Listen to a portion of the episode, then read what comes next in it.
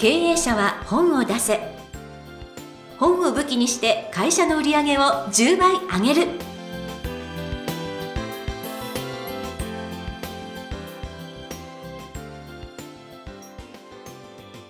皆さんこんにちは。坂田陽子です。経営者は本を出せ。本を武器にして会社の売り上げを10倍上げる。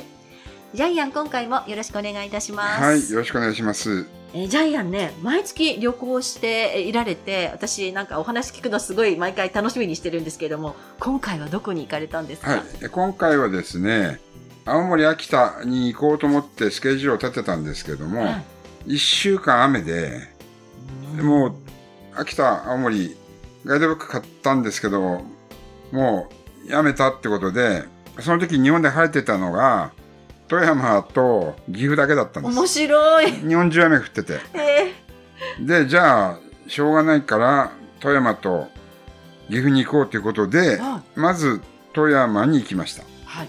富山行ってですね、まあ、黒目ダムを見に行こうと思ったんですけど、でなんかケーブルカーとか、えー有料バスとかですね、ロープウェイ乗り継いで行って、片道8000円ぐらいかかるみたいなんですよ。結構かかります結構ね。かかるんで、1日がかりで、あこれは無理だと思って、結局翌日、トロッコ列車乗ってきましあ、でもそれいいかた。も。うんでもこれもね、片道1時間かかるんですよ。で、トロッコ列車に乗ってびっくりしたのは、うんジャイアン山奥の山奥で生まれたんですけども、うちよりもすごかった。めっちゃ渓谷。びっくりするぐらい山が続いていて。だから山奥までずっと1時間半トロッコ列車に乗っていくんですよ。えー、えーって思った。そのジャすごい。イアンが。ジャイアンがびっくりするぐらい山の、山が深かった。ちなみに黒部って、黒部の語源は、なんかアイヌ語でう、んお化けが出るみたいな意味があるそうです。だかうなんだ確かにね、お化けいるわ、これ。いるわ、これ？うん。はいえーでもなんかちょっと行ってみたくなりました。ちなみに富山県いろいろガイドブックで調べたんですけど、あんまり観光名所ないんですよ。富山ブリ街道とか、ブリ街道は観光名所じゃないだろうって。そうそうそうですねブリかみたいないやでも一回行って帰ってくるのに一日がかりなのでまあたくさんなくても十分そのあの途中の景色を楽しんでくださいってことかもしれないですね。あでも、あの、白エビとホタルイカはいっぱい食べてきましたよ、ね。もう別絶賛、生のホタルイカはめっちゃありえないぐらい。今まで食べたことないぐらい美味しかったですね。色が違います。へえ。もう黒くないです。青緑ですえ。そうなの？黒い青緑です。ほー、い、やージャイアンのこのねあの旅行話聞くと本当にいろんなとこ行きたくなるんですけれども次回も楽しみにしてますので、はいよろしくお願いいたします。ということで経営者は本を出せ今回もよろしくお願いいたします。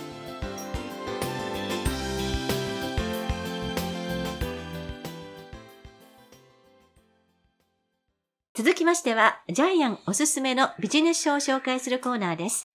このコーナーでは、ジャイアンが出版プロデュースをした本を中心に、本を出したい経営者の皆さんに読んでもらいたいというビジネス書をご紹介しています。今回の一冊お願いいたします。はい。社員の本音を引き出す。成長する組織を作る。ワンオンワンマネジメント。著者は佐原元弘さん。えービジネス社さんから出てます。はい。じゃあ、プロフィールを、ようこさんお願いします。はい。エッジ株式会社代表取締役チーフエヴァンジェリスト。2008年、横浜国立大学工学部在学中より HR テクノロジー、エアリー事業に参画されまして、各業界のリーディングカンパニーをはじめ、HR テクノロジーを用いたワークエンゲージメントを実現されてこられました。2017年4月より、エッジ株式会社にて代表取締役を務めまして、HR テクノロジー、組織開発、人材マネジメントに関する講演、取材実績を重ねていらっしゃいます。はい。えーで、佐原さんはですね、えー最初に入った会社で最年少で部長になったんですけども、結局自分のマネジメントに失敗して、年上の、えー部下全員、10人全員辞めたそうですよね。はい。はい。そこからやっぱり、1対10ではなくて、1対1のワンオンワンマネジメントが大事だっていうことで、そこから自分が学んだことをこの本の中に書いてます。はい。で、今、えー日本の管理職の従業者は、110万人、まあ100万人いるってことですよね。うんこれは2019年の総務省の労働力調査、えーから導き出してるんですけども、管理職100万人。えーで、皆さんやっぱり部下の顔色を伺って、えーマネジメント、えー指導に悩んでいます。はい。なぜかっていうと、指導が失敗すると、若い20代の社員を辞めちゃうんですよね。うんで20代の社員を会社辞めるっていう選択肢があるけど、50代の管理職はもうやめたら使えないですよね。はい、なぜならば日本はジョブ型の会社じゃないからですね。うん、はい。だから、よほど専門分野、専門知識があっても日本の会社を辞めたら、えー、もう50歳にして路頭に迷ってしまうってことですよね。はい。はい。ですから、新しい時代になったら、もう管理職の部下の管理も変わっていきますよ。と、うん、いうことで、じゃあ1対1でですね、えー、きちんと部下の話を聞きましょう。はい、101では7割は部下に喋らせて、自分が喋るのは3割。はい、えー、その方法がですね、えー、全体最適ではなく、こう優先する、えー、時代になった、そこでのマネジメント方法が書かれています。はい。はい、そうですね。いやー、これは、やっぱりその、部下との、やっぱりその、価値観の違いっていうのをね、きちんとその、把握しないと、もう、どんどん、そうそう。だって100人いたら100人価値観が違うんで、はい。昔みたいに、上司が号令かけて目的地に向かうぞっていう、そういう全体最適のもう、ビジネスモデルというか会社組織自体が崩れてきてますからね。うん。うん。えーその価値観の多様化一人一人を全部見極めて、そこできちんと話を聞いてあげることでモチベーションアップして信頼を築いていく。はい。これしかないんですよね。なぜならば退職理由って人間関係がトップなんでね。はい。未だにそうですね。ねえ。1位、人間関係。2位、労働時間。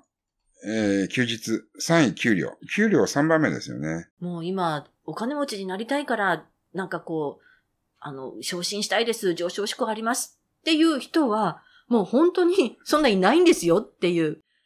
まあまあ、まあ、いる、いるかもしれないけど、はいどんどん下がってますよね。はい。それよりもやっぱり自分の幸せとかね、ライフワーク、そっちの方が、えー個人にとっては大事ですよね。はい。ですからもう、もはや、1対1のマネジメントは避けられない。うんじゃあどうしたらいいかっていう、その、えー適切な101、1対1の、えー基本がこの本の中に書いてあります。はい。はい。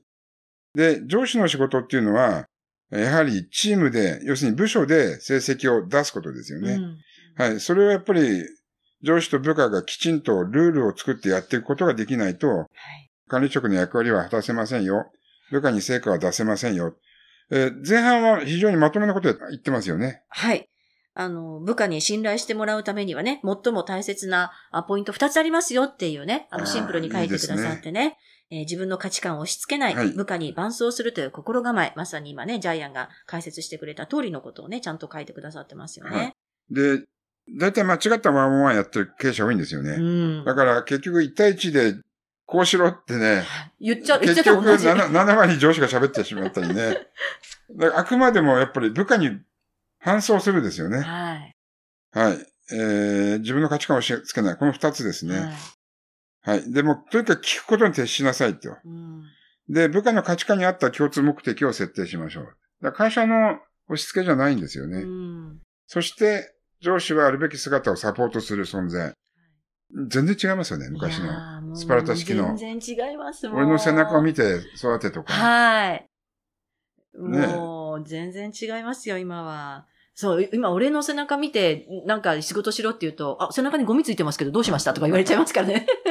け契約取るまで帰ってくるなとかね。ねえそうです、そうです。うん、今、深夜営業も禁止されてますからいやーもうね。大変です。もう全然違いますよ。もう、うんあの、仕事の、なんでしょう、こう、おスキルを教えるよりも、時間管理の方が残業するなとか、そっちの方をそっちの方一生懸命ですね逆ですよねはいで、昔は、部下が上司を信頼しろって言ってたんですけど、今は逆で上司が部下を信頼するって逆転してるんですよね。転してますよ。はい。なぜ逆転してるか。やっぱり少子化で優秀な社員がどんどん減ってるからですよはい、おねっし。ゃる通りです。もう時代は変わってます。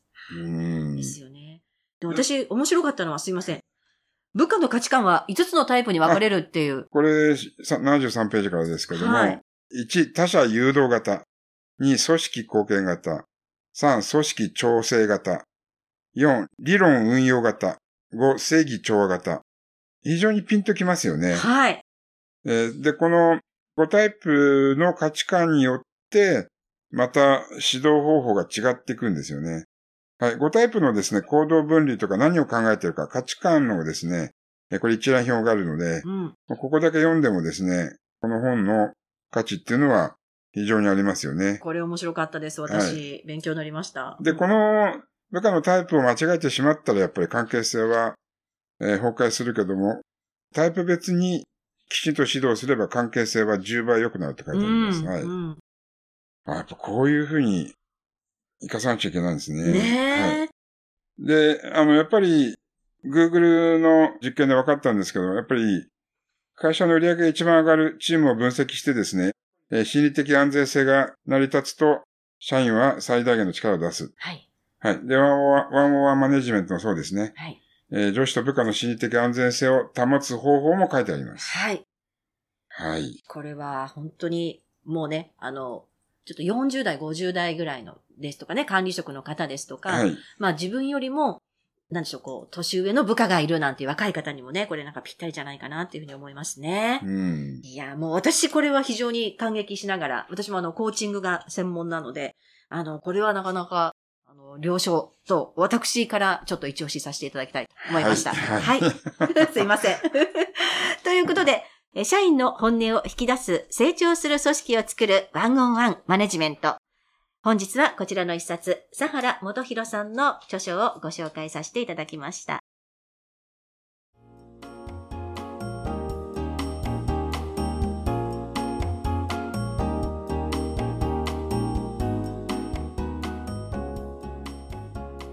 続きましては、ブックウェポンのコーナーです。このコーナーでは実際に本を使ってどうビジネスに活かすか、そして成功するのか、ジャイアンから伝えていただきます。では、ジャイアン、今回のテーマお願いいたします。はい、えー今回のテーマは、えーマネジメント3.0の時代。えっ、と、マネジメントの手法が時代ごとに変わってきてます。えージャイアンの生まれた昭和はスパルタ教育ですよね。えーまあ先ほど言いましたけど、上司の背中を見て仕事を覚えろみたいなね。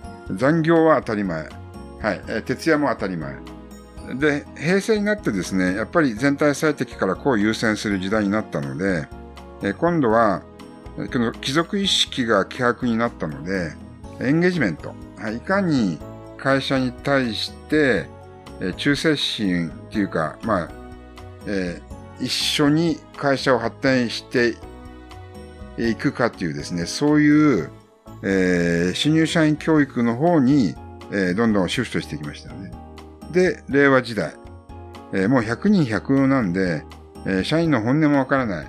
えーゴール達成できるわけない。で、そこでやっぱり、えー1対10じゃなくて1対1の101。それぞれの全ての新入社員の人生の目標に合わせたゴール設定をやっていくっていう、えーまさに至れる尽くせりですよね。はい。かゆいところに手が届くようなマネジメントをやらなくなった。ですからこれが、この本のタイトルは、マネジメント3.0でも全然良かったんですけど、なるほど。はいうんはい。えーまあそういう、えーマネジメントが今後は経営者にも求められますよっていうことですね。すね。ははいい。ということで、えー今回のテーマ、マネジメント3.0の時代ということでお話をいただきました。ありがとうございました。